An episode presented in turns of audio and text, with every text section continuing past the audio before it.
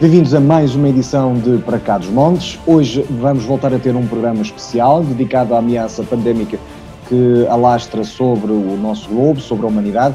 Vamos tentar perceber sobre mais três pontos de vista como é que está a ser feita a luta e como é que uh, a região está a encarar este problema. Vamos falar com o Presidente da Câmara Municipal de Tabuaço, Carlos Carvalho, que é também o Presidente do Conselho da Comunidade da ACES do Sul. Vamos perceber não só na perspectiva do município, como também uh, da comunidade que agrega os centros de saúde do Douro Sul, como é que está a ser feita a resposta à ameaça pandémica do Covid-19. Depois vamos falar com a doutora Maria José Lacerda, que além de vereadora não permanente da Câmara Municipal da Régua, é também coordenadora de uma unidade de saúde familiar do Douro, neste caso na SES Douro Norte 1, e finalmente falaremos com o Bispo de Vila Real, Dom António Augusto Azevedo. Nós estamos a entrar na Semana Santa e fomos perceber de que forma que a Igreja propõe que o momento mais importante do seu calendário seja comemorado e celebrado nas famílias e nas casas de cada um de nós. É este o programa que temos hoje preparado. Vamos começar precisamente com o Presidente da Câmara Municipal de Tabuaço, Carlos Carvalho. Tenho agora aqui comigo Carlos Carvalho, é Presidente da Câmara Municipal de Tabuaço. Tabuaço já tem casos confirmados de Covid-19. Eh, eu perguntava-lhe, esta semana anunciou que está a fazer testes junto das IPSS mas que pretendia até alargar a outros membros da comunidade. Eu começava por lhe perguntar como é que está a decorrer este processo do, do teste à população e às instituições. Muito, uh, muito boa tarde. Agradecer em primeiro lugar mais uma vez à Rádio Universidade pela oportunidade que nos dá de podermos falar um pouco sobre aquilo que são as nossas realidades locais e, portanto, este processo de, de testarmos a população começou numa primeira uh, instância, uh, através daquele protocolo que existia uh, com a Câmara Municipal de Régua e com o Centro de Rasteio, e nós começamos numa primeira perspectiva, portanto, a, a, tentar testar todos os profissionais de risco, sejam eles de IPSS, utentes com, com sintomas, um, forças de segurança, hospital, farmácias, tanto bombeiros, todos estes profissionais de risco. Entretanto, eh, entendemos que por uma questão de que, na nossa opinião, quanto mais testarmos, mais possibilidade temos de conter e de prevenir, alargar estes testes a todas, a todas as IPSS e foi nesse sentido que nós solicitamos, portanto, ao laboratório em causa o agendamento desses testes já há cerca de uma semana e meia atrás. O que tem acontecido é que, infelizmente, e pela falta de material que tem vindo a ser veiculado uh, por todos, não apenas aqui, mas pelo, pelo, governo e a nível nacional, esses testes têm sido agendados uh, conta-gotas. E a verdade é que nós temos realmente feito alguns, uh, mas temos que realmente aqui também priorizar e temos nesta fase colocado na linha da frente desses testes mais os profissionais de risco, como ainda agora, durante a próxima semana e de, já amanhã irão ser testados, portanto, uma série de bombeiros entretanto, o próprio Governo ah, manifestou esta disponibilidade e esta vontade na estratégia também de testar ah, os lares todos a nível nacional. A verdade é que, atendendo a, todas estas, a todos estes constrangimentos que existem da falta de material, eu não acredito que esta realidade se vá verificar uh, num espaço temporal uh, breve, como nós pretendemos e como nós exigimos. Parece-me que até aqui há alguma dificuldade, porque criamos uma série de expectativas, quer na nossa população, quer também no, no, no, nas autoridades locais, uh, nomeadamente em quem gere estas entidades mais sensíveis e de maior risco, que depois uh, o Governo acaba por não conseguir cumprir, porque já há uma semana e pouco que houve esta manifestação. Existe e depois, o Norte foi deixado fora desta, desta campanha, para já, não é? E, e, e, e o problema maior é que nós próprios, é que nós próprios também não, uh, não temos nenhum tipo de informação do porquê uh, da forma como os testes estão a ser distribuídos e da forma como eles estão a ser feitos a nível nacional, distribuídos ao longo do país. Portanto, a única coisa que nós nos foi solicitada era de que uh, iriam haver testes para todo o país. Portanto, neste momento, uh, sinceramente, eu tenho alguma dificuldade em acreditar que será uma solução a breve traço através do governo. Nós, da nossa parte, mantemos, como temos já pedido e agendado no, na sequência daquilo que disse, um, os testes para todas as nossas IPSS e para os profissionais delas também, como também para estes profissionais de risco que estão na linha da frente. Infelizmente, uh, temos tido esta dificuldade através destes testes de Zaragatoa, vulgarmente chamados, temos tido alguma dificuldade no seu agendamento.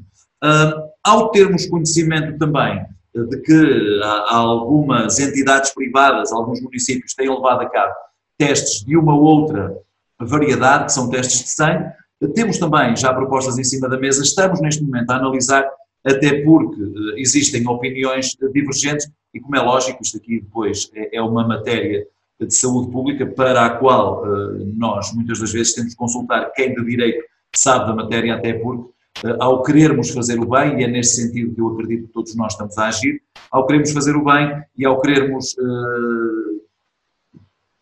no fundo, tentar acelerar o processo, podemos não estar uh, a trabalhar da melhor forma. Portanto, a nossa vontade mantém-se, temos uh, os pedidos já feitos, temos os pedidos para marcação agendados por Zaragatoa e iremos analisar, não apenas nós aqui, mas juntamente também com os restantes municípios do Douro Sul, as possibilidades que aqui teremos, quer a nível governamental, quer a nível uh, privado, quer a, quer a nível do município, quer a nível depois das IPSS. A garantia que nós deixamos é de que, à medida que formos conseguindo agendá-los, iremos continuar a fazê-los, a expensas do município, aqueles que forem do foro privado, a expensas do Serviço Nacional de Saúde, aqueles que forem prescritos. Muito bem. Além de, da questão dos testes, o município, e à semelhança de, de outros, mas também em Tabuaço, já criou espaços de isolamento, recorreu a hotéis, e a pavilhões, ou, ou está a pensar fazê-lo eventualmente, eh, e criou um banco de voluntariado. Qual é o ponto de situação destas medidas? Um, nós, eh, infelizmente, estamos, eh, e como há pouco ainda falávamos em off, não existe um, manual de instruções na, na forma como nós gerimos uma, uma situação dessas, ou na forma como nos posicionamos. Portanto, a realidade é, dentro daquilo que nós vamos vendo e vamos observando e que se vai passando à nossa volta, tentarmos ir antecipando cenários. E parece-me que nós, nesse sentido, e importa aqui também salientar isso, parece-me que nós em Portugal temos-lo feito bem. Uh, ao olharmos para países vizinhos e para outras realidades no mundo, parece-me que tomamos uma série de medidas mais cedo. Parece-me também uh, que, a nossa, que a nossa comunidade, a nossa sociedade interiorizou determinado tipo de constrangimentos que teria que uh, vivenciar para que isto se ultrapassasse mais rápido. Portanto, e, e, nós também, é aquilo que temos estado a tentar fazer uh, numa base diária. Uh, nós, logo de início, entendemos que deveríamos encerrar os serviços municipais ao público, continuamos, como é lógico, até porque nós, enquanto os representantes do governo local, a presença do Estado no nosso território, entendemos também que devemos dar um sinal de continuidade, de esperança e de que as coisas não param e que há futuro para além deste período que nós esperamos curto. Continuamos a trabalhar, mas no sentido também de reduzirmos uh, uh, uh, o, o, facto das pessoas circularem e de estarem umas com as outras.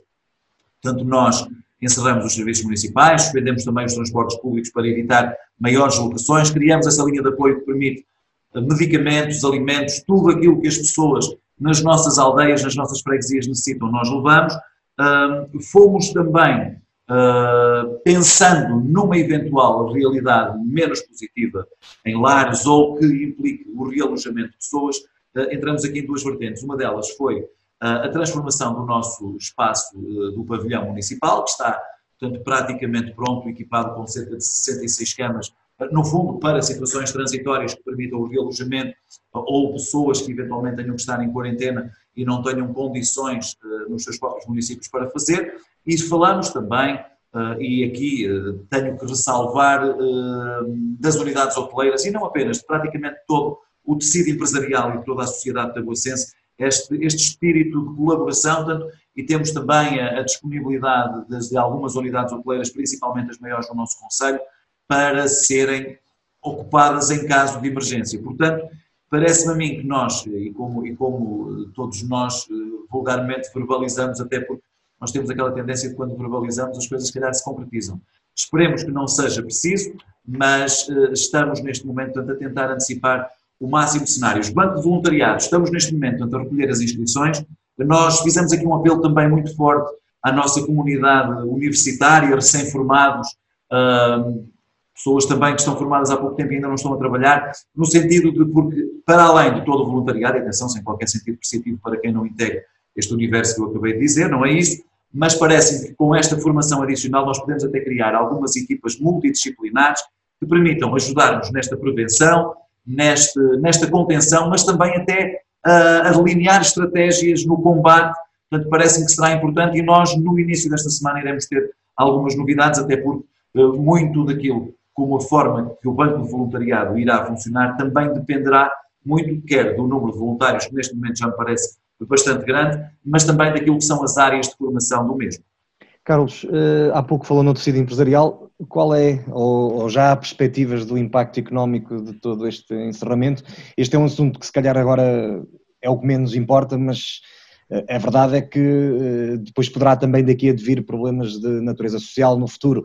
Portanto, já sentiu da parte dos empresários de Tabuaço preocupações nesse sentido? Certamente que as sentiu, mas com que gravidade?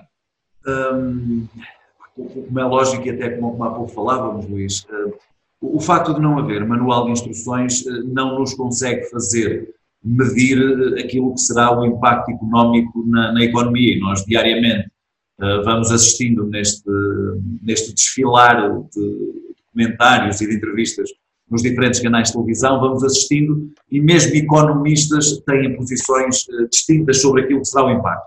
A verdade é uma, e este aqui parece-me que até a olho nu e qualquer um de nós sem qualquer formação na área uh, económica tem a noção é de que vamos passar por um período mau, vamos passar por um período menos bom, até porque uh, decorre daquilo que é o encerramento de praticamente uma série de atividades que são para nós pilares importantíssimos para a sustentabilidade do nosso, do nosso território.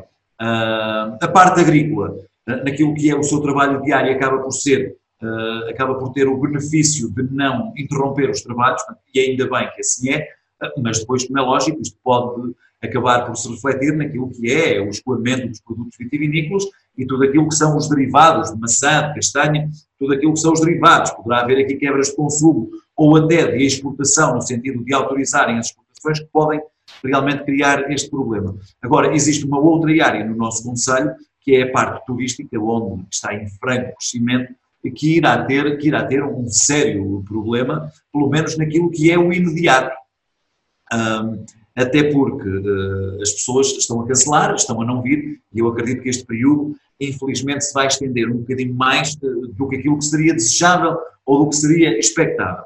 Por um outro lado, uh, e aqui também olhando numa perspectiva de, de otimismo, a, a realidade é que nós hoje em dia estamos em igualdade de circunstâncias. Ou seja, as pessoas não estão a deixar de vir ao Douro e a vir a Tabuaço pelo facto de estarem a escolher outro tipo de, de destinos turísticos. Portanto, isto é uma situação global e que no dia de amanhã, quando normalizar e quando nós retomarmos eh, os nossos hábitos, eh, eu acredito que nós eh, iremos novamente ter o fluxo de turistas que tínhamos no passado, até porque, volto a frisar, não é pelo facto de escolherem outros destinos que aqui não vêm. É esta situação global que leva a que neste momento isto esteja fechado. Agora, é um problema uh, na área agrícola, na área turística, na área das restantes empresas, prestação de serviços, uh, de vendas, e nós, uh, neste momento, estamos também, criamos uma linha de apoio, portanto, no fundo, para as empresas também, para as tentar direcionar para as sucessivas medidas que o Governo vai apresentando, de forma também a tentar minimizar este maior impacto que possa ter e temos também já aqui delineadas uma ou duas, eh, uma ou duas estratégias, porque, uh, e, na sequência daquilo que o Luís dizia há pouco, uh, se calhar neste momento será o menos importante, mas nós também temos que ter a percepção de que não podemos pensar só a uma velocidade, nós, nós temos que ter aqui diferentes pistas para as quais olhar. e como é lógico, a questão clínica, a questão da patologia hoje em dia é fundamental, porque o que importa é o nosso bem-estar é a nossa sobrevivência, mas amanhã, aquilo que preocupa 95% da nossa população, quando se começar a diluir, como nós esperamos, e como nós esperamos que seja com a maior brevidade possível, as outras preocupações irão ocupar um espaço que hoje em dia é ocupado por este. Uh, e nós amanhã iremos ter, iremos ter que realmente um, ter determinado tipo de estratégias no terreno, mas estas estratégias também é importante que aqui se digam não são exclusivamente municipais, nem podem ser, até porque os municípios não têm a capacidade de o fazer isoladamente. Tem que ser uma Cimedouro, eh, tem que ser uma região norte, tem que ser o governo do país. Eh, e eu espero também que nós tenhamos esta, esta facilidade, até porque nós eh, temos visto que, que temos visto uma série de apoios. Ainda ontem se falava que mais Bruxelas aprovou um pacote de, de, alguns milhões de euros para apoio das empresas. Agora nós temos que perceber o que é que o governo pretende fazer. Mais ainda, eles também têm é que nos ouvir para que nós digamos aquilo que nós entendemos que deve ser feito nos nossos territórios. Eu ainda há bem poucos dias falava, em conversa com o Sr. Secretário de Estado, falava que era importante, se calhar, até um novo período de regularização de precários, porque nesta fase há uma série de pessoas que estão uh, confundidas, que estão, que estão com receio daquilo que será o futuro. Portanto, todos os sinais que quer a Câmara possa dar, quer o nosso Governo, quer também a Comunidade Municipal possa dar no sentido de fortalecer a confiança das pessoas é importante. E atenção, não se pense isto como frieza, é apenas nós termos que pensar um bocadinho à frente daquilo que é a nossa realidade agora. Porque, no fundo, eh, eu, eu tenho dito isto algumas vezes, não é apenas a forma como nós vamos sair da crise que importa, porque a partir dela vai passar. Eh, com maiores custos, com menores custos, com mais peso, menor peso, ela vai passar. Agora, a forma como nós nos comportamos, a forma como nós ultrapassamos a crise é que me parece que irá ser fundamental para aquilo que virá a seguir, para termos uh, uma sociedade mais inclusiva, mais justa, uh, mais competitiva uh, e nós podemos realmente também aproveitar muito deste tempo que agora temos mais livre, pelo menos quem tem estado em casa, que se calhar outros felizmente ou infelizmente não, não, não o fazem porque têm, são trabalhadores essenciais, mas quem está mais em casa realmente é importante nós às vezes também perspectivarmos e priorizarmos aquilo que são as nossas, as nossas prioridades, passa a redundância. O Carlos é também presidente do Conselho da Comunidade da ACES Douro Sul. Eh, para quem não conhece, este é um órgão que tem, e talvez entre várias funções, aquela que é mais relevante nesta fase, eh, a função de assegurar e articular eh, com os municípios da área geográfica todo o trabalho que é feito pela ACES. Esta semana estiveram reunidos num, num fórum via online, obviamente. Como é que tem decorrido esta articulação dos serviços de, de, de saúde no Douro Sul? Uh, o, o, fórum onde estivemos não era, não, não era, não, não era do ACES, foi o fórum onde eu participei a convite do Fórum Saúde 21, onde se falou, portanto, e aí eu aproveitei para falar da realidade do Douro Sul. A articulação tem sido uh, perfeita, não, não se pode dizer, porque perfeita teria que obrigatoriamente fazer com que tudo resultasse bem, infelizmente assim não é. Mas eh, aquilo que eu quero aqui transmitir é que não parece que os constrangimentos que hoje em dia existem uh, nos serviços de saúde se devam à vontade política dos oito municípios que integram este, este acesso. Uh, atenção, e nem também dos profissionais, porque me parece que têm sido, parece não, tenho, tenho a certeza, eu ainda, ainda há uns dias publicamente expressei essa gratidão e, a todos os profissionais de saúde desde os mais importantes àqueles que desempenham apenas trabalho administrativo ou de manutenção naquilo que são as unidades, têm sido incansáveis. A articulação tem sido fantástica. O grande problema depois é toda a logística que, que existe à volta. E se nós já, uh, no passado, vislumbrávamos que a nossa realidade era uma realidade difícil, que o Douro Sul e os equipamentos, os serviços, o pessoal, que era uma realidade que não era satisfatória aquilo que nós entendemos ser digna da, da, qualidade das nossas populações, numa fase destas, em que as coisas uh, se aceleram, se precipitam, isso ainda é pior. Agora, o que é que é importante é que nós temos estado todos a tentar puxar para esse mesmo lado, e basta apenas a título de exemplo uh, o, a constituição das ADCs no acesso do Sul, portanto foram em uh, Lamego, em Moimenta da Beira, em São João da Pesqueira, numa perspectiva geográfica que nós entendemos e concordamos, até porque nós não temos de ter as coisas à nossa porta, nós temos de ter as coisas de forma que elas uh, sirvam o maior número de pessoas da melhor forma possível e é esta perspectiva territorial que nós temos de ter. E que, numa fase inicial, o centro de testes era único e seria em, em Lamego. Uh, e a verdade é que fomos tendo a comunicação de que os testes afinal não estavam prontos. O que vai de encontro àquilo que eu também falei no início, de que nós mesmo tendo a vontade de estar a testar toda a gente, neste momento eles não existem.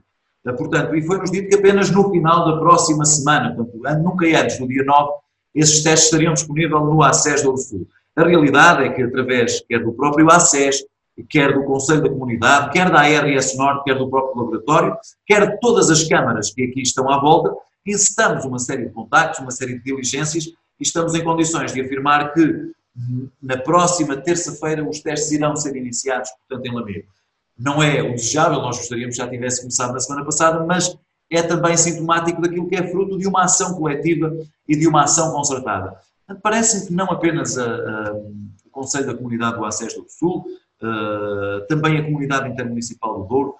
Temos aqui um papel fundamental, porque sozinhos nós podemos ir tomando boas medidas, mas elas não têm o impacto que deveriam ter, até porque representam apenas um universo demasiado pequeno. Portanto, parece-me que esta articulação que tem acontecido nestes dois, nestes dois órgãos tem sido fundamental para que pelo menos consigamos travar o máximo possível uh, a presença do vírus no nosso, no, na nossa região, que neste momento parece-me está a valores bastante abaixo daquilo que será um, uma média nacional e que nós esperamos assim continuar. O Carlos há pouco desafiou a todos aqueles que estão em casa com um bocadinho mais de tempo a pensarem de como é que vamos enfrentar os próximos tempos. Na semana passada, o Presidente da Câmara da Régua dizia-nos, precisamente em matéria de, de, de, cuidados de saúde, que se calhar eh, isto vai nos ajudar a perceber que os cuidados primários têm que estar ainda mais próximos das populações. Nós temos um, uma região do Douro que está dividida em duas zonas no que diz respeito à matéria de, eh, de saúde, Douro Norte e Douro Sul, um, ehm, e, a, e, tanto uma como a outra, uh, tirando a Douro Norte, que acaba por integrar a Vila Real, que tem o um centro hospitalar, mas a verdade é que sofrem mais ou menos os mesmos problemas, ou seja, os conselhos têm sido sucessivamente esvaziados uh, dos cuidados mais básicos. Uh, acha que também pode ser um ensinamento a tirar desta desta, de toda esta crise, voltarmos a olhar para, o, para, os cuidados de saúde de uma forma ainda mais próxima do que aquela que temos?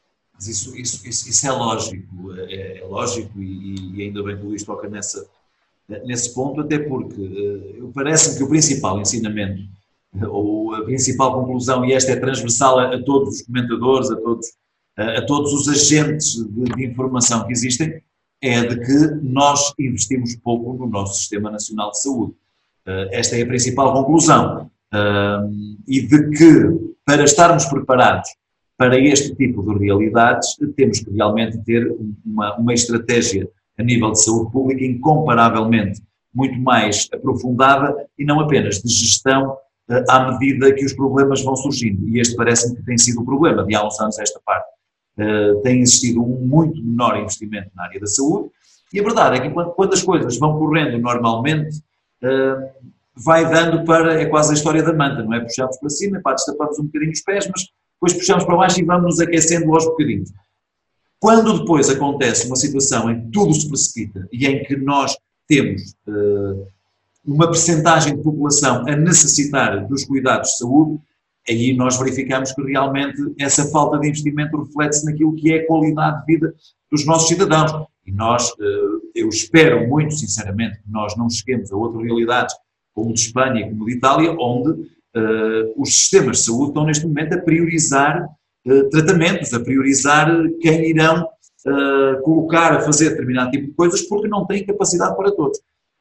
e isto é realmente um ensinamento que nós daqui devemos tirar e muitas das vezes, quando estabelecemos ou quando delineamos orçamentos de Estado, e investimentos, temos que realmente canalizar uma estratégia, ou a estratégia da saúde pública tem que ter esta vertente claramente acentuada. Até porque uh, uma das coisas que nós verificamos neste momento, uh, e que pelo menos que vamos ouvindo, é de que toda a gente está com medo de ir uh, a um centro de saúde por ter uma outra doença qualquer ou por ter um outro problema qualquer, no sentido de não sobrecarregar, no sentido de não, ou, ou de eventualmente não ser contagiado. Portanto, a principal ilação que o nosso governo terá que tirar, ultrapassados que sejam todos estes procedimentos de, para tendencialmente normalizarmos a situação, terá que ser olhar para a, saúde, para a saúde pública com olhos de ver e com investimentos necessários que permitam que nós, no dia de amanhã, se voltarmos a ter uma situação idêntica, tenhamos capacidade de resposta. Até porque, se tivermos essa capacidade de resposta para uma situação dessas, iremos ter um sistema de saúde excepcional para todo o resto que acontece quando não precisarmos todos dele ao mesmo tempo. Carlos, para terminar, pedia-lhe uma mensagem uh, para Taboaço, para a região. Um, em primeiro lugar, mais uma vez, obrigado à Rádio Universidade e ao Luís por, por, por, nos dar esta oportunidade de podermos falar e também de falarmos para todos. Eu, eu, eu tenho que salientar aqui epá, o espírito de, das pessoas de Taboaço que têm, eh, em primeira instância, ainda antes das medidas serem tomadas, consciencializaram-se e têm cumprido, eu não digo religiosamente, há sempre situações pontuais, mas têm interiorizado e cumpriram, portanto, com este estado eh, de, de resguardar-se, eh, de cumprirem com aquilo que são as principais normas no sentido de não disseminarmos e tentarmos evitar ao máximo que a nossa comunidade tenha mais casos. Portanto, em primeiro lugar, uma palavra muito especial de agradecimento e de que nós também aqui, da nossa parte, da Câmara Municipal, tentamos diariamente antecipar, prever e minimizar todos os constrangimentos, todos os obstáculos que possam criar dificuldades naquilo que é a vossa qualidade de vida, que já de si, pelo facto de estar completamente alterada aquilo que é a normalidade, sofre. Portanto, um obrigado muito especial a todos os tabuacenses, que eu estendo também, atenção, até por aquilo que tem sido uh, à nossa região e também ao nosso, ao nosse país, porque me parece, nós tantas vezes dizemos que nos outros lados é que é e nos outros lados é que é, nós, desta vez, Uh, eu não sei como é que isto vai resultar, ninguém, ninguém, tem uma bola de cristal para, para. Mas não é por nossa culpa que isto vai correr mal. Porque nós, tirando raras exceções, nós consciencializamos e fomos nós, até muitas das vezes, que forçamos as entidades a, a, a tomarem decisões. Portanto, um agradecimento muito grande a todos, epá, isto, principalmente aos tabuacenses em especial. Uh, e uma palavra, Luís, se me permite, e se tiver tempo também, uh, a, todos, a todos aqueles que são ou imigrantes ou que estão em outras localidades do nosso país e que infelizmente uh, e por força de todas estas circunstâncias têm que se manter longe, não vão poder regressar nesta fase, porque depois é uma fase ainda por cima apesar de todos os dias hoje em dia serem iguais, a Páscoa tem o simbolismo que tem, porque é um momento de família.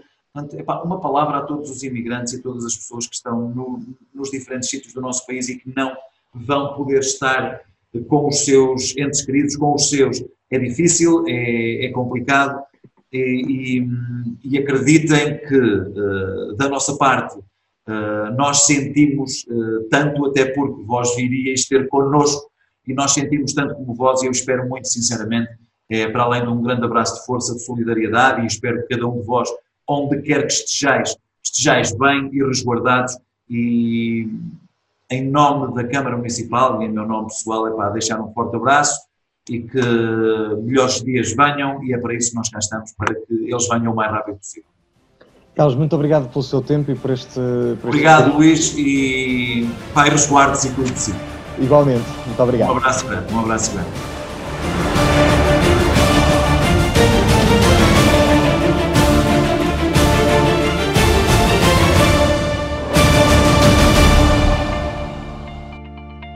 Quando tosse ou espirra, liberta gotículas que se depositam nas superfícies. Por isso, deve limpá-las ou desinfetá-las com a maior frequência possível, especialmente corrimões, maçanetas, interruptores e botões de elevadores. Comece por lavar as mãos, coloque luvas e roupa protetora, lave a superfície com água e detergente e depois aplique água com lixívia. Para 4 litros de água, junte 5 colheres de sopa de lixívia. Deixe atuar durante 10 minutos, enxague com água quente e deixe secar. No final, retire as luvas e volte a lavar as mãos.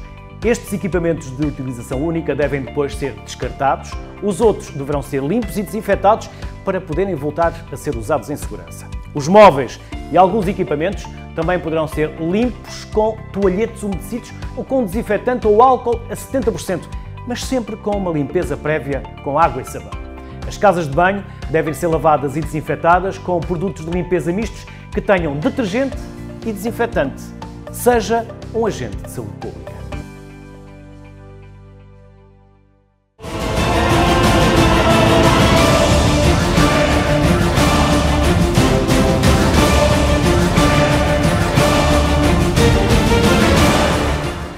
Bem-vindos à segunda parte de Para Cá dos Montes. Connosco está agora a doutora Maria José Lacerda. Ela é coordenadora de uma das USFs do ACES do Norte, Marão, eh, na cidade da Régua. É também vereadora não permanente da Câmara Municipal da Régua. Ehm, e começava por lhe perguntar, nesta fase, para que não restem mais dúvidas, eh, como é que estão a funcionar os centros de saúde? O que é que as pessoas se sentirem algum sintoma?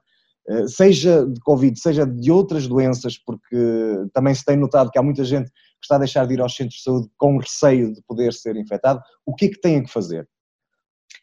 Muito bom dia e obrigado por nos dar eh, esta oportunidade e para estarmos aqui, que também é mais uma informação que nós estamos a prestar uh, aos nossos utentes. Como deve imaginar, isto no, no último mês houve uma revolução em Portugal, não é? Isto, uhum. isto é uma revolução a todos os níveis e, e, e claro que nos centros de saúde isto é um problema de saúde e os centros de saúde fundamentalmente estão a sentir essas mudanças às vezes três e quatro vezes no mesmo dia. Pode acreditar que é mesmo assim e isso traz-nos um, uma capacidade de adaptação que temos que ter uh, e às vezes um bocado perdidos até, enquanto as normas não saem. E, portanto, foi feito, teve que ser feito um plano de contingência, portanto, esse plano de contingência teve várias, várias etapas, neste momento estamos na etapa 3, eh, e cada uma das etapas tem alguns, algumas condicionantes. À partida, isto é uma doença contagiosa, uhum. e como contagiosa que é, e, e não havendo vacinas e, e não sabendo, sabendo muito pouco acerca de, desta doença, o, o, que sabemos mais é aquilo que se vai passando nos nossos vizinhos, em Itália e em Espanha, e isso deu-nos um pouco de tempo para que tomássemos consciência também de, das atitudes e dos comportamentos que temos que ter, eh, que penso que mesmo assim eh, nós estamos um pouquinho melhor do que eh, os vizinhos italianos e espanhóis. Portanto, o que é que nós temos que evitar neste momento? Temos que evitar o contágio e para isso nós tivemos que fazer uma alteração a nível da organização das unidades de saúde, portanto, tudo aquilo que eram consultas que estavam programadas e que nos faziam ter uma atividade diária com horas programadas, com horas marcadas, com consultas, diabéticos, hipertensão, crianças, tudo isso, essas consultas foram, tiveram que ser todas desmarcadas. Neste momento, nós estamos a fazer um atendimento apenas às situações que são mesmo imprescindíveis, como sejam uh, aquelas vacinas que têm que ser feitas. Uh, portanto, a medicação é toda feita via telemóvel ou via e-mail, e nós pedimos a todos os doentes e damos contactos uh, telefónicos e de e-mail dos centros de saúde para que os utentes nos peçam tudo o que precisarem, que nos contactem primeiramente por telemóvel ou por telefone, para um, podermos dar essa resposta nós estamos a fazer o máximo que podemos eh, sem que o doente se apresente na unidade de saúde.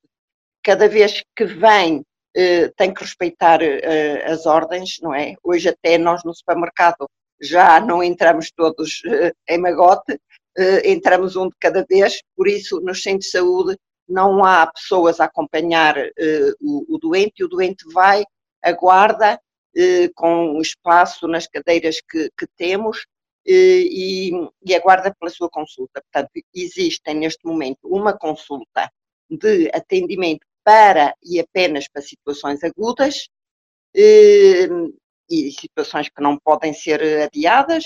Existe também isto da parte das unidades de saúde, não é? Como já disse, o atendimento via telefone mesmo algumas situações, porque todos nós temos uma lista de utentes que conhecemos bem, uhum. e, e, por isso, eh, se algum dos nossos utentes nos telefonar, nos mandar uma mensagem, nós falamos com eles e atendemos muitas vezes, resolvemos muitas situações por telefone, por e-mail, eh, situações de baixa clínica, eh, tudo isso vai, é resolvido por, por e-mail e por telefone. As medicações também, toda a medicação que, que existe, eh, até porque nós temos muitos doentes que neste momento pronto, estão longe eh, e, e, e algumas entidades que também estão a colaborar, a colaborar bastante connosco, que são as juntas de freguesia, que ainda têm funcionários a trabalhar e, portanto, muitos dos doentes que não têm e-mail ou que não têm um telemóvel para receber uh, a medicação no telemóvel, uh, nós enviamos para o e-mail da junta de freguesia que está mais próxima do, dos cidadãos e dos utentes, e por isso eles podem receber eh, a sua medicação via, via e-mail. Depois, portanto, isto é o que nós fazemos, portanto, durante os, os fins de semana as unidades de saúde estão fechadas, mas há uma consulta de atendimento, como existiu sempre, que neste momento funciona apenas das 8 às 20, isto no Centro de Saúde da Régua, uhum. e, e, no, e, nas outras, nos outros locais também, e existe também no Centro de Saúde da Régua um espaço próprio apenas para situações ligadas a, a Covid, portanto, ao coronavírus. Portanto, todas as situações de infecções respiratórias superiores, com tosse, com dor de garganta, com febre ou não, porque nós verificamos nesta altura que muitas situações não se apresentam com febre, hum, e há até outros quadros clínicos que também já estão reconhecidos como sendo Covid positivos, como seja, por exemplo, ausência de cheiro e paladar. Temos algumas situações em que apenas esse sintoma aparece e teremos que estar todos atentos a isso. Eh, mas, mas fundamentalmente tudo o que é eh, dor de garganta, tosse, às vezes, pronto, e também aquelas situações em que as pessoas já tiveram um contacto com outras situações positivas. Felizmente nós, na Régua, não temos ainda muitas situações positivas. Eh, tem sido feito um trabalho bastante intenso e muito próximo e, e quase que obsessivo acerca eh, deste, desta, eh, deste, deste tema, não é? E desta, para evitarmos que realmente a situação e, e o vírus se propague eh, de uma forma incontrolável eh, na nossa, na nossa região e no nosso Conselho também. E essa pode ser a eh, chave para o facto de não terem detectado muitos casos. Portanto, a Régua foi um dos conselhos que já testou todos as IPSS e todos os seus funcionários, não é verdade? Já testamos bastantes utentes. neste momento, a situação também, portanto, a partir de, da etapa 3, eh, e da, e da etapa 2, que é aquela fase de mitigação em que já o vírus está perfeitamente instalado na comunidade. Portanto, temos que ter mais cuidados e, neste momento, nas unidades de saúde, em todas as unidades de saúde, os utentes podem ter acesso ao teste de uma forma mais próxima, não é? Porque realmente a Saúde 24 fez, fez um trabalho hercúleo, mas eh, assim, ninguém estava a contar com uma situação assim. Nenhum país está preparado eh, para dar resposta a uma situação eh, de um vírus desta natureza e da forma como se tem apresentado. E nós temos o exemplo dos outros países ao lado que realmente são situações extremamente graves e que é muito difícil de controlar. Em conjunto com isto, nós também sabemos, e a partir de determinada altura, houve eh, bastante vigilância eh, perante eh, todos, todas as pessoas que vinham, imigrantes que vinham para Portugal, e, e, e todos foram conhecidos porque os presidentes de junta tinham conhecimento mais próximo de, dos, dos, seus cidadãos de, de, daquela zona e, portanto, todos foram aconselhados a ficar em casa e a fazerem o isolamento. Eu telefonei alguns e vi alguns, um, porque realmente era fundamental. Preocupa o facto da, da, da Direção-Geral de Saúde e as autoridades terem uh, determinado o fim do isolamento profilático obrigatório às pessoas que entravam no nosso país? É, é, cada vez são é, menos, mas continuam a entrar. Cada vez são menos, cada vez, eh, exatamente. Eh, todos eles podem trazer o vírus, mas, mas o vírus também já está espalhado cá, não é? Também uhum. já nós estamos numa fase em que existe vírus. Agora, eu acho que essas pessoas têm todas que ter cuidado e devem manter, eu acho que devem manter isolamento. Porque se um indivíduo chega a uma localidade em que não há eh, ninguém que tenha tido o, o vírus positivo, eh, e se esse vem da Suíça ou de França ou de Itália, ele obrigatoriamente, eu acho que tem, em consciência ele tem que se isolar e não tem que andar a cumprimentar os amigos todos e a fazer uma festa uh, com os amigos, não é? Aliás, todos nós neste momento devemos estar o máximo uh, em isolamento. Perguntava-lhe agora uh, sobre os equipamentos de proteção. Em primeiro lugar, tem-se falado bastante sobre a sua escassez, Perguntava-lhe se tem sentido essa escassez. E, em segundo lugar, fala-se da questão das máscaras. Cada vez mais está na ordem do dia a decisão sobre se elas devem ser usadas ou não. Tem havido algumas soluções que não correspondem às máscaras que deveriam ser as mais adotadas, com, com soluções em pano. Qual é a sua opinião sobre este assunto? Pois, em relação às máscaras, eh, pronto, a partir do momento em que todos nós temos que sair e temos que ir ao supermercado uma vez, duas vezes por semana, isso é inevitável. Realmente, havendo uma disseminação na sociedade, eu não sei quem é que está ao meu lado no supermercado, embora eu esteja a uma certa distância, mas não sei quem é, nem sei se já teve contacto, nem sei se tem alguém em casa que esteja positivo, eh, não faço ideia. Eh, portanto, como medida de proteção, eh, eu penso que é muito importante usar, usar uma máscara quando se vai fora. Aliás, nós no nosso serviço usamos máscara sempre, o tempo que estamos no, no serviço estamos com máscara e, e por isso, embora estejamos às vezes num gabinete a passar medicação, a fazer um trabalho, um registro, a fazer um trabalho numa plataforma, porque temos imenso trabalho, sem doentes temos muito trabalho para fazer, temos que fazer o contacto telefónico para os doentes que estão positivos ou que estão com suspeita de e que estão no domicílio a aguardar eh, o resultado de um teste, por exemplo.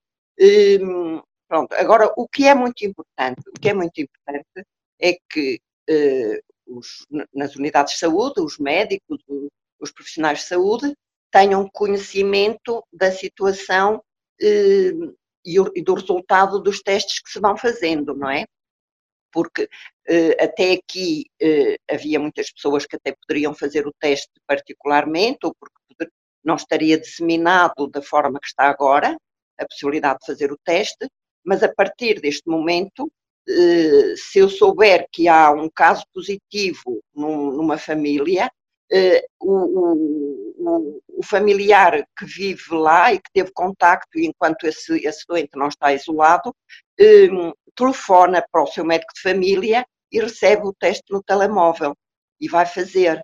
Portanto, não penso que neste momento está tudo facilitado, apenas as pessoas devem ter conhecimento e a sensibilidade e a consciência de que não é preciso ficar muitas vezes à espera da tosse, eh, mas se tiver um contacto com um caso positivo e foi um contacto próximo, também nós temos, não podemos ser fundamentalistas de, quer dizer, porque se o meu vizinho está positivo eu não tenho que estar, não é? Porque ele vive na casa dele e eu vivo na minha. Claro. Eh, portanto, isto às vezes também não é preciso irmos tão longe e termos alguma calma eh, porque isto eh, não, não, não é assim tão transmissível pelas paredes, não é? Claro. Diga-me, doutora Maria José, uh, o que é que acha que vai acontecer, na sua opinião, enquanto médica, o que é que acha que pode acontecer nas próximas semanas? Partilha de um certo otimismo que se vai instalando de que as coisas estão a evoluir no sentido positivo, ou acha que ainda vamos ter algumas semanas duras pela frente? Olha, eu, eu, eu tenho muito medo das semanas duras que possam vir. Eh, e, e, eu acho que todos nós temos eh, alguma coisa do nosso lado que poderemos evitar que isso aconteça. Eh, e eu farei tudo, eu, enquanto, enquanto pessoa, farei tudo para que realmente não, não estejamos ou não, não cheguemos a uma situação como os nossos vizinhos espanhóis e italianos. É assim, tudo começa por a pessoa ficar isolada. Tudo começa por aí porque eu posso estar muito cansada de, de estar em casa e de não poder. Eh, eu, eu eh, estou numa situação, nesse aspecto, por um lado, um bocado favorecida, porque realmente eu tenho que trabalhar todos os dias e a minha vida praticamente está agora como estava há dois meses atrás, não é? Eu saio todos os dias, vou trabalhar, claro que no meu serviço eu tenho cuidados, eu quando vou à rua, ao supermercado, tenho cuidados, eh, portanto, agora, eu posso, num contacto com um utente que até esteja ou desprevenida ou que não, tenha, não esteja a usar os meus cuidados que eu tenho que usar como profissional de saúde, eh, como seja usar a máscara sempre, nós improvisamos umas, umas viseiras, nós criamos, colocamos vidros de, de separação, nós temos a distância necessária entre, entre a secretária e a cadeira do utente, eh, nós daqui a uns anos, daqui a uns tempos até nos vamos rir dessas situações que parecem caricatas, mas são obrigatoriamente eh, necessárias. Ehm, portanto, eu tenho os meus cuidados eh, e se toda a gente tiver esses cuidados, eu acho que nós vamos sair bem. Hum, agora, eu tenho essa esperança, não é? Eu tenho essa esperança. Da minha parte, é assim, tenho uma disponibilidade total eh, para que ninguém precise sair de casa e que se consigam fazer as coisas da melhor forma e, e podendo estar disponível para resolver situações e evitar que as pessoas andem na confusão, não é? Eu é, penso que, que, que espero, eu espero, eu não quero chegar àquela situação de, de ver aquelas imagens que, que, vimos na televisão e que continuamos a, a, ouvir. Claro que são países com uma, com uma população maior, mas eu ainda há pouco tempo ouvi o exemplo da República Checa, que realmente usaram as máscaras de uma forma mesmo intensiva e que estão a ter melhores resultados numa população semelhante à nossa.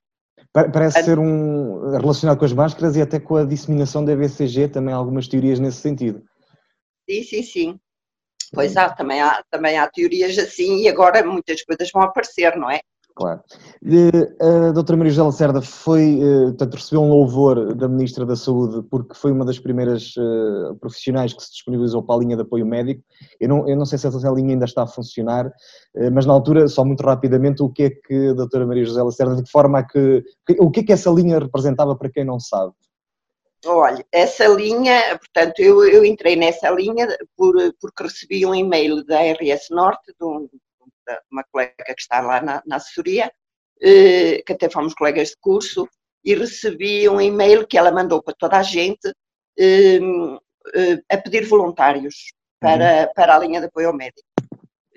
E eu disponibilizei-me, portanto, nós tínhamos que fazer isso num horário que não coincidisse com o nosso horário de serviço, portanto, eu disponibilizei-me em alguns dias da semana, das 8 da noite às 2 da manhã para estar nessa linha de atendimento. O que é que nós tínhamos que fazer? Tínhamos que atender as chamadas que recebíamos a Saúde 24 e depois tínhamos uma listagem de contactos telefónicos de, dos hospitais de referência, desde o Curri Cabral, ao Santo António, ao São João. Na altura, quando começou, havia o Curri Cabral praticamente e poucos mais, e havia, depois mais tarde entrou o Santo António, São João e, e Braga, entraram outros hospitais. Portanto, nós depois, mediante isso, tínhamos que fazer um contacto com os colegas do hospital. Eh, eu, eu também tenho que, que, dar um louvor ao, ao, ao Dr. Fernando Maltês, do Hospital Curri Cabral, porque realmente foi uma das pessoas que me atendeu quase sempre, sempre que eu tinha algum problema e ligava, eh, porque nós atendíamos telefonemas de toda a parte do país, não é? E, essa, e esses telefonemas no início vinham muito da zona de, de Lisboa. Eh, portanto, e foi, foi uma pessoa que atendeu sempre, eh, à hora que fosse, à uma da manhã, duas, eh, para que nós tirávamos as nossas dúvidas e depois para podermos também encaminhar o tempo.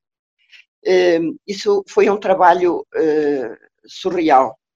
Eu posso lhe dizer que às 8 horas começava a tocar o telefone e tocava, tocava, e eu acabava de atender uma chamada e tocava outra vez, e acabava de atender uma chamada e tocava outra vez. E quando eu atendia o telefone, do outro lado diziam olha, posso lhe dar mais um caso? Olha, posso lhe fazer, falar mais de um, de um caso? Pronto, e eu a certa altura eu tinha 10, 11 casos e tinha que suspender o atendimento telefónico para resolver os casos que tinha em cima da mesa. Eh, no espaço de meia hora caíam-me 80 chamadas. Portanto, está a imaginar o que era. A determinada altura, eh, portanto, a, a, linha começou a ficar insuficiente e pediram para, mais, para estarmos mais tempo. Eh, portanto, eu, eu, tinha dado no início eh, uma vez por semana, das 8, das, das 20 às 2 da manhã, e depois houve ali um fim de semana, entre mais ou menos pelo dia 15 de março, que eu dei ali o, o, dia 13 à noite, o dia 15 e o dia 17, foi por aí. Uh, foram assim alternados e tal, porque depois deitava-me tarde, depois outro dia ia trabalhar na mesma, levantava-me cedo. Uh, e então, no dia 15 de março, eu tomei, fiquei com a noção de que realmente uh, o vírus estava por todo lado, porque enquanto na semana anterior os contactos que eu tinha recebido, maioritariamente eram situações que, de pessoas que tinham vindo de Espanha e que estavam com sintoma, tinham vindo de França, tinham vindo de Itália e tal, tinham um sintoma e tal. Naquele, passado uma semana, as situações eram completamente diferentes. Eu tive a noção que o vírus estava disseminado. Já eram as pessoas, um taxista do Porto que tinha trans, transportado um senhor, entretanto a Uber tinha-lhe ligado mais tarde a dizer que o senhor que estava positivo, eh, pronto, estava perfeitamente instalado na comunidade. Eu, nessa altura, eh, eu quando, quando cheguei ao centro de saúde e falei com os meus colegas, eu disse, isto está completamente disseminado, isto, isto, isto vai, vai ser uma coisa, porque realmente os casos eram imensos, imensos, e, e o contacto um, de uma pessoa para a outra, cá já, era, era facílimo, é? Desde as pessoas que, por exemplo, tinham viajado no avião uh, e a pessoa que estava no lugar da frente uh, tinha vindo a tossir e a pessoa estava preocupada, pois estava preocupada, quer dizer, estava, estava quase, quase positivo à partida. Portanto, eu tive a noção que realmente isto ia ser um bocadinho duro. Pronto, e é assim, eh, isso, eh, o que foi a linha, foi, foi na altura em que funcionou, eh, partiu realmente da disponibilidade e do voluntarismo de muitos profissionais, e eu penso que foi por isso que a senhora ministra resolveu fazer esse louvor. Funcionou, mas manifestamente insuficiente. Doutor Maria terminávamos pedindo-lhe uma mensagem. As suas palavras certamente terão mais peso do que as da maioria de nós. A doutora Maria José é uma médica, é reconhecida pela comunidade. Que mensagem gostaria de deixar eh, nesta que é também a Semana da Páscoa, em que as pessoas vão se ver privadas de estar com os seus? Pois, é assim, eu também irei passar o domingo de Páscoa sozinha, se não estiver a trabalhar, vou passar o domingo em casa, porque tenho, tenho, tenho família, logicamente, mas são, são pessoas, tenho uma grávida na família, tenho pessoas idosas na família, Portanto, eu não vou arriscar estar com eles porque eu estou a trabalhar todos os dias eh, e hoje estou bem, mas daqui a dois ou três dias eu posso ter uma dor de garganta ou uma tosse e poderei eh, ter que fazer um teste e poderei poder estar positiva para o vírus. Portanto, eu não vou arriscar estar com eles, irei estar sozinha também. Depois, eh, eu acho que realmente todos temos que fazer a nossa parte e a nossa parte é continuar no isolamento, por muito que nos custe, hum, é manter as medidas de higiene que todos temos que, que manter, desde o lavar muito bem as mãos, que é fundamental, eh, porque nós, inconscientemente, nós mexemos em muita coisa, eh, pegamos com, em tudo, eh, portanto, não sabemos quem passou antes, portanto, isso é fundamental.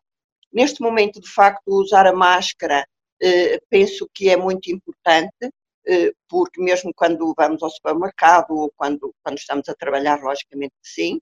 Ehm, depois, a disponibilidade da nossa parte acho que é fundamental e manteremos essa disponibilidade também. Ehm, depois, o, o aceitar as condições pela parte dos utentes, e os utentes sabem que eh, pronto, o que tem acontecido até agora eh, eu às vezes até pergunto onde é que estão os nossos doentes todos, que estão tão sossegados, eh, mas eu acho que isso também depende da resposta que nós lhe damos. E se lhe telefonarmos de vez em quando, eh, se calhar eles vão ficar contentes e vão ficar satisfeitos, não é? Porque estamos preocupados com eles e nós também, às vezes, pela voz, sabemos como as pessoas estão. Ehm, e a esperança de que realmente eh, todos, todos nós poderemos, com o nosso contributo, poderemos ultrapassar esta crise de uma forma eh, eficaz e muito satisfatória, que vai ser uma vitória para todos. Com certeza. Doutor Meio José, permita-me que, em nome de todos aqueles que, como eu, estão em casa, agradeça o vosso trabalho, uh, na sua pessoa, de todos os profissionais da saúde que estão a dar o máximo que têm e muitas vezes o que não têm e que vão ser determinantes porque de certeza absoluta que vamos vencer e, e todos juntos, todos a fazer o nosso papel, vamos lá. Muito obrigado pelo seu tempo. Obrigada também e fique em casa.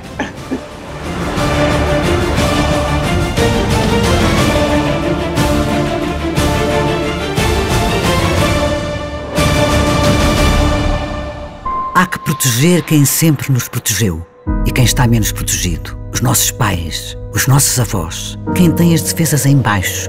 E o que é proteger numa situação como a que vivemos? É acompanhar, socorrer, cuidar, é resguardar. Faça-lhes as compras, ajude nas necessidades básicas e de afeto. Proteja-se a si e aos outros. Vamos recuperar e assegurar o futuro de cada um. O nosso futuro. O futuro de Portugal. Um conselho da DGS.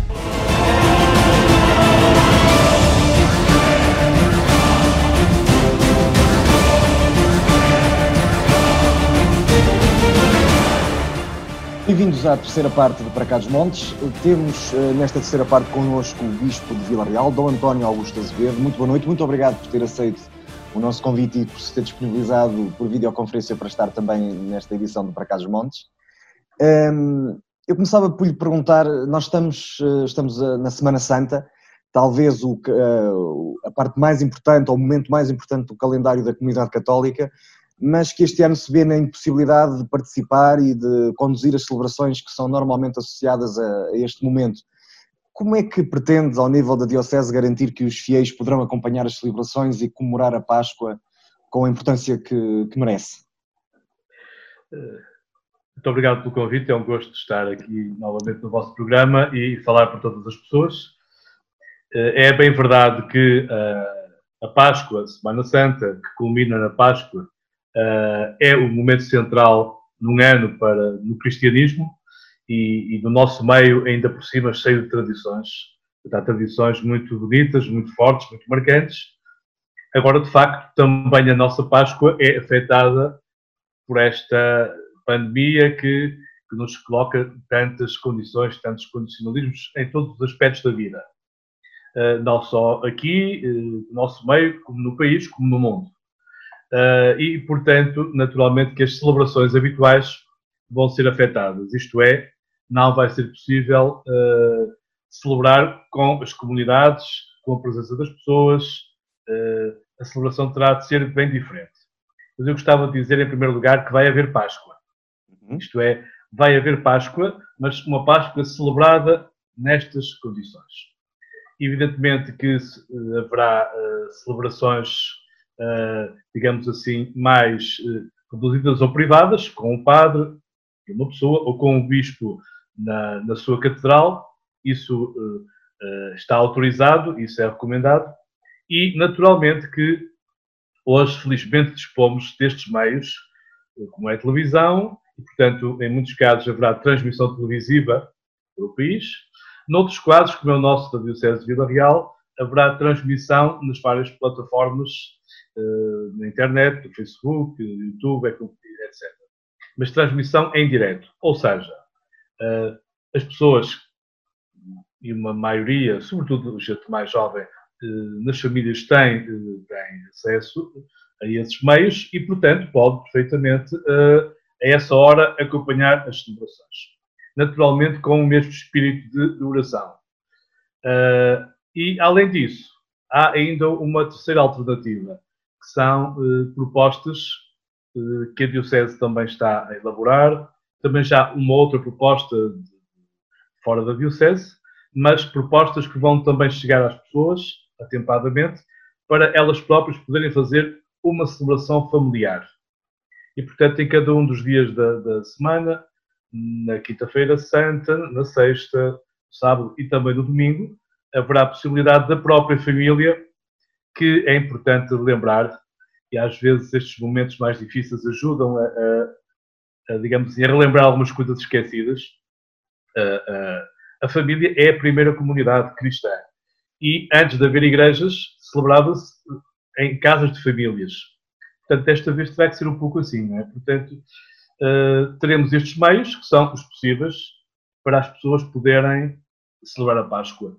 Naturalmente, com um ou outro sinal exterior, como seja, e nós da Diocese eu sugeri e, e aproveito para, para lembrar esse convite a todos, que na noite da Páscoa cada pessoa ponha velas à sua janela para assim iluminar com a ressurreição de Jesus a noite, também as trevas em que estamos um bocadinho envolvidos, e depois no domingo de Páscoa, eh, nas igrejas, ao meio-dia, tocarem os sinos com um toque festivo, para que também, no meio deste silêncio não é, em que estamos,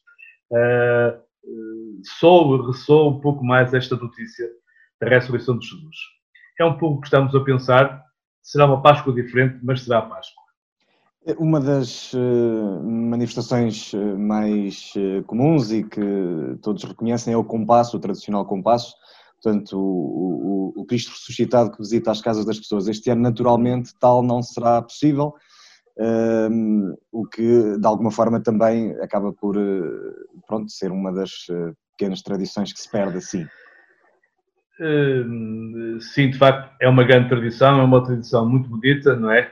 mas toda a gente compreenderá, não é, que, que no atual estado eh, de emergência em que estamos, não é, é muito recomendável que não haja nenhum gesto que possa, digamos assim, pôr em perigo um pouco a, a saúde das pessoas. E tem que haver todos os cuidados. E, portanto, o compasso nos moldes tradicionais não será possível, eh, com grande pena, mas eu quase diria que às vezes, quando nós ficamos privados uma coisa que gostamos tanto e que damos tanto valor, eh, se calhar essa é uma altura para descobrirmos a beleza e a força das tradições. Portanto, eh, o facto de não, não ser possível um compasso nos moldes tradicionais, facto é uma pena, mas ajudar-nos a ainda a dar mais valor a essas tradições. Evidentemente que tudo isso nos vai remeter para uma vivência mais interior mais espiritual, se quisermos, da Páscoa. Nós, às vezes, temos muitas tradições, mas ficamos só do lado exterior, não é? a sua exterioridade, e muito bem, eh, são coisas muito bonitas, mas este ano, digamos assim, é um ano para reforçar a componente interior, perceber porque é que fazemos as coisas, qual é o seu lugar, qual é a sua importância e, de facto, para um cristão, e eu acho também, de certo modo, para a nossa cultura, a Páscoa, de facto, tem uma, uma centralidade muito grande. Eh, falou uh, nessa, uh, nesse virar para dentro, nessa, nessa espiritualidade que cada um de nós tem que ter. Uh, é mais complicado neste período, já estamos com algumas semanas em que não há celebrações dominicais e não há celebrações, com exceção dos funerais, que infelizmente esses têm acontecido. Um, e mesmo assim, de uma forma muito limitada, não sendo permitida que esteja, muita gente, muita gente, a verdade é que há, muita gente que procura, por vezes na igreja, e procura nesta dimensão mais espiritual algum conforto nestes períodos mais difíceis.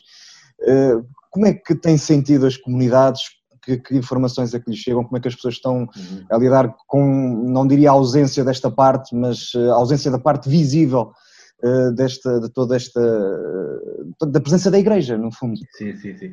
As, as, aquilo que me tem chegado através dos padres e de outras pessoas, de várias mensagens, é, é em primeiro lugar, uh, reconhecer e elogiar também as pessoas, as comunidades que acataram muito bem estas, estas decisões, que não são do Diocese, são do país e são do mundo, portanto, não são exclusivas nossas, não é? Eh, nem são um capricho, são, isso sim, eh, para defender valores mais importantes, como é o valor da vida, naturalmente, e o valor da saúde. Eh, e as pessoas entenderam isso muito bem, e eu devo aqui sublinhar esse aspecto. Mas, ao mesmo tempo, para todos nós, é uma pena e é uma privação muito dura, diríamos assim, facto de não podermos ter a Eucaristia, pelo menos a Eucaristia, com pessoas. É uma pena e é uma perda e uma falta muito forte para as pessoas, mas também para os próprios padres, não é? Uh, estarem a celebrar uma missa sozinhos é uma, uma, uma, experiência muito dura, não é? Muito dura estarem privados do convívio das pessoas. Uh, de qualquer forma, uh, não podemos negar a objetividade das coisas, não é? Faz falta, faz falta essa participação, faz falta para as pessoas, para a vida das comunidades, porque de facto a Eucaristia é, é queiramos ou não, o grande ponto de encontro das comunidades e, portanto, uh, tem um valor uh, absolutamente insubstituível, mas esta é uma situação, Deus queira, uh, será transitória e Deus queira que seja o mais rapidamente possível superável, não é? E, portanto, espero que logo que haja condições, as Eucaristias possam continuar. Mas também aqui, neste caso, eu acrescentaria o, o princípio que referia atrás, que é estarmos privados de um tesouro tão grande, de uma coisa tão importante para nós, se calhar também nos ajudará a pensar no lugar que, que, que isso tem nas nossas vidas. E eu diria, também partilharia melhor uma, uma impressão e, uma, e quase um desabafo que tenho ouvido de muita gente, que é uh, hoje as pessoas estão a rezar mais. Nas suas casas, uh, também têm mais tempo, e a Diocese também tem feito chegar algumas propostas de oração. Uh, não tenho dúvidas nenhumas que mesmo sem a Eucaristia, as pessoas estão a redescobrir muito mais esses hábitos de rezar, rezar em casa, acompanhar a Eucaristia também pela rádio, rezar o terço, ler a Bíblia, etc. A, a, impressão, a sensação que eu tenho é que, de facto, essa dimensão espiritual está a ser muito mais valorizada. Isso era muito importante. Eu ia lhe perguntar precisamente se achava que este período podia mudar a relação, primeiro se poderia mudar as pessoas, eh, isso é a relação com a Igreja, eh, parece-me que já me respondeu de alguma forma a essa pergunta, e eu acrescentaria que mesmo o facto de adotar eh, o uso das redes sociais de uma forma mais massificada, talvez, uhum. está se calhar a chegar a públicos mais jovens que às vezes é mais complicado que se interessem ou que acompanhem as celebrações eucarísticas, concorda com esta ideia, certamente? Sim, estou totalmente de acordo e, e aliás, eu quase diria para a Igreja uh, foi um, um, digamos assim, um teste e um teste, uh, digamos assim, a, num, num curtíssimo espaço de tempo, uh, encontrar formas de, de, chegar, nomeadamente às novas gerações. Por exemplo, no espaço do mês, nós tivemos que preparar catequeses online. Uhum. Portanto, se as crianças ficaram em casa, foi preciso muito rapidamente encontrar aqui formas de fazer chegar algumas catequeses para que o, digamos assim, o percurso, o ano catequético também não fosse absolutamente interrompido. E quem diz a catequese diz propostas para as famílias, também atividades para os jovens. Portanto, a Igreja, digamos assim, eh, quando digo Igreja, quero aqui também sublinhar o trabalho de muitos padres, eh, de muitos organismos da Igreja, muitos movimentos, secretariados, etc., que têm feito um grande esforço para, em, para prepararem eh, trabalhos, apoios, subsídios, eh, para fazer rapidamente chegar às pessoas. E quase diria que num, num mês nós nestas coisas avançamos, se calhar, eh, muitos anos. Muitos anos. Portanto, foi um curso intensivo de renovação pastoral. E isso vai ficar, é um dos aspectos mais importantes que vai ficar para o futuro, sem dúvida. Eh, falava há pouco de, de um conjunto de organizações, de, de, entidades que estão um bocadinho à volta da Igreja. Há muitas IPSS sobre a alçada da Igreja, muitos centros sociais e paroquiais. Eh, como é que tem acompanhado, no caso aqui do Distrito, essa realidade e as preocupações eh, que estão na ordem do dia, uma vez que albergam aquele grupo da sociedade que estará, à partida, mais vulnerável a esta ameaça? Sim, essa é uma grande preocupação. De facto, nós temos no Distrito, e que neste caso é Distrito e Diocese, temos um grande número de, de, de instituições, nomeadamente com ERPIs, com lares, com idosos. É uma grande preocupação. Eh, eu tenho, tenho estado a acompanhar em contato com, com as direções. Eh, evidentemente que a primeira, a primeira recomendação é que, naturalmente, eh, cada uma delas cumpra à risca, digamos assim, as orientações do Estado, das autoridades sanitárias e, de, e dos, dos, serviços sociais. Portanto, há regras, há procedimentos a cumprir que é importante não facilitar. Mesmo assim, pode acontecer, evidentemente, algum imprevisto e mesmo aí é necessário ter, ter previsto uh, algum tipo também de procedimentos, de, de, planos de contingência, etc., para resolver, uh, ou pelo menos para atenuar essas situações. E, e, e aqui permita-me também uh, uma nota, uma nota muito importante que é uma palavra dirigida às pessoas que trabalham, que dirigem, que trabalham nessas instituições, que estão a fazer um trabalho absolutamente notável, de grande coragem, de grande esforço, deixando as suas famílias, portanto, eu diria quase de grande amor ao próximo, e portanto quero aqui deixar para eles uma grande, uma palavra de incentivo, também uma palavra de, de, de alguma conforto para as famílias. Eu percebo que as famílias uh, estejam um bocadinho inquietas porque há esta limitação de não poderem visitar já há algumas semanas os seus pais ou avós. Eh, é uma situação também humanamente muito dura, mas eu creio que todas estão muito conscientes de que isso é absolutamente necessário.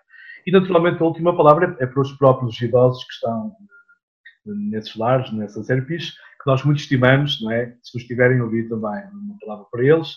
Naturalmente que, que, que com muita paciência, e os idosos realmente têm também muita paciência, também com muita confiança e com muita fé em Deus, que eu sei que eles têm, vamos todos enfrentar esta, esta fase e, se Deus quiser, eh, eh, ela há de ser ultrapassada e voltaremos todos à normalidade, ou pelo menos à normalidade possível.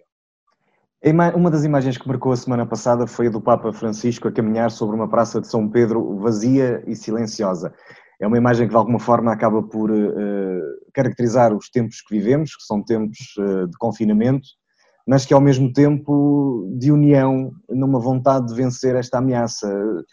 Concorda com esta ideia e como é que viu essas imagens uh, do Papa Francisco, que ainda para mais um Papa que gosta de estar rodeado de pessoas e, e, e só está bem no meio das pessoas?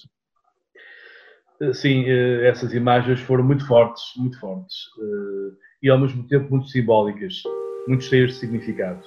Uh, e de facto, quem se habituou uh, a ver aquela praça cheia, momentos festivos, momentos, digamos assim, de grande exultação e de grande celebração, as imagens impressionaram. Mas eu creio que o melhor comentário que se pode fazer àquelas imagens uh, é, é, que, em primeiro lugar, o Papa estava com, com todo mundo e todo mundo estava ali. Todo mundo estava ali. Portanto, não, não faço ideia da, do número de, de, digamos assim, de pessoas que estariam a acompanhar uh, essa oração, mas seriam seguramente muitos milhões, muitos milhões, e portanto, de algum modo, estávamos todos lá. E portanto, eu acho que, e, acho espero que aquela bênção que, e aquela oração em que todos nos, nos revemos, não é? Uh, creio que terá um, teve um grande significado por um lado e por outro lado também ajudou-nos a perceber melhor que se pode rezar mesmo assim e nos ajudou a perceber melhor que estando cada um em sua casa podemos estar todos juntos de alguma maneira. E portanto a oração a oração tem essa tem essa virtualidade. Quer dizer não é necessário uma presença física para estarmos unidos espiritualmente. E, e aquela aquela aquela celebração eu creio que também teve essa marca. Não é? Senti que estamos todos unidos, não só numa luta concreta, uh, com, com, com empenhamento no, no, resolver uma situação, mas estamos todos unidos no mesmo espírito e eu acho que isso é muito importante. Até para as pessoas sentirem, sobretudo as que estão sós, e há pessoas que estão sós nas suas claro. casas, sentirem que rigorosamente não estão sós. E eu creio que o Papa deixou muito clara essa, essa imagem. Nunca a Praça de São Pedro, se calhar, teve tanta gente. Teve tanta gente, exatamente. Momento. Exatamente. Um, numa, na, na, entrevista que nos deu no início do ano, uh, dizia-nos que considerava o povo transmontano uh, dotado de uma resiliência particular, não foram exatamente estas as palavras, mas creio que terá sido esta Sim. a ideia. Acha que essa é a característica determinante para enfrentarmos as semanas que aparentemente serão mais duras e que nos, que nos esperam? Sim, sim, sem dúvida. Uh, acho que também nestas situações de provação, digamos assim, eu, eu, acho que vem ao de cima o melhor da humanidade. Eventualmente ou pontualmente pode vir também o pior, mas espero que não. Espero que venha só o melhor. E, portanto, no caso concreto da, do nosso público, com esta cultura, uh, isto é habituado também muitas vezes a passar por situações de dificuldade. Elas existem no presente e, uma vez superadas, outras advirão de outra ordem, convém também estar preparado por isso, mas, no entanto, eu estou certo que, que nossa, digamos assim, a nossa população, concretamente Trás-os-Montes e Alto Douro, uh, eu acho que vai, tem espírito, tem força interior suficiente para passar este, este mau bocado, como o povo costuma dizer, e, e passar este mau bocado significa também passá-lo uh, digamos assim, de forma solidária.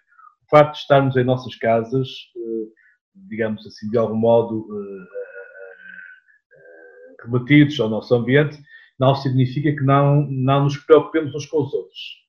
E, portanto, acho que também neste espírito solidário, cuidar de si para poder cuidar do outro, eu acho que vamos ser capazes de passar estas semanas, sejam elas quantas forem, não é? E, e, e voltar, de facto, à vida normal acho que vai vir ao de cima uma vez mais esse espírito, eh, essa resistência, essa resiliência, essa paciência também e essa fé também, porque tudo isto está ligado, não é?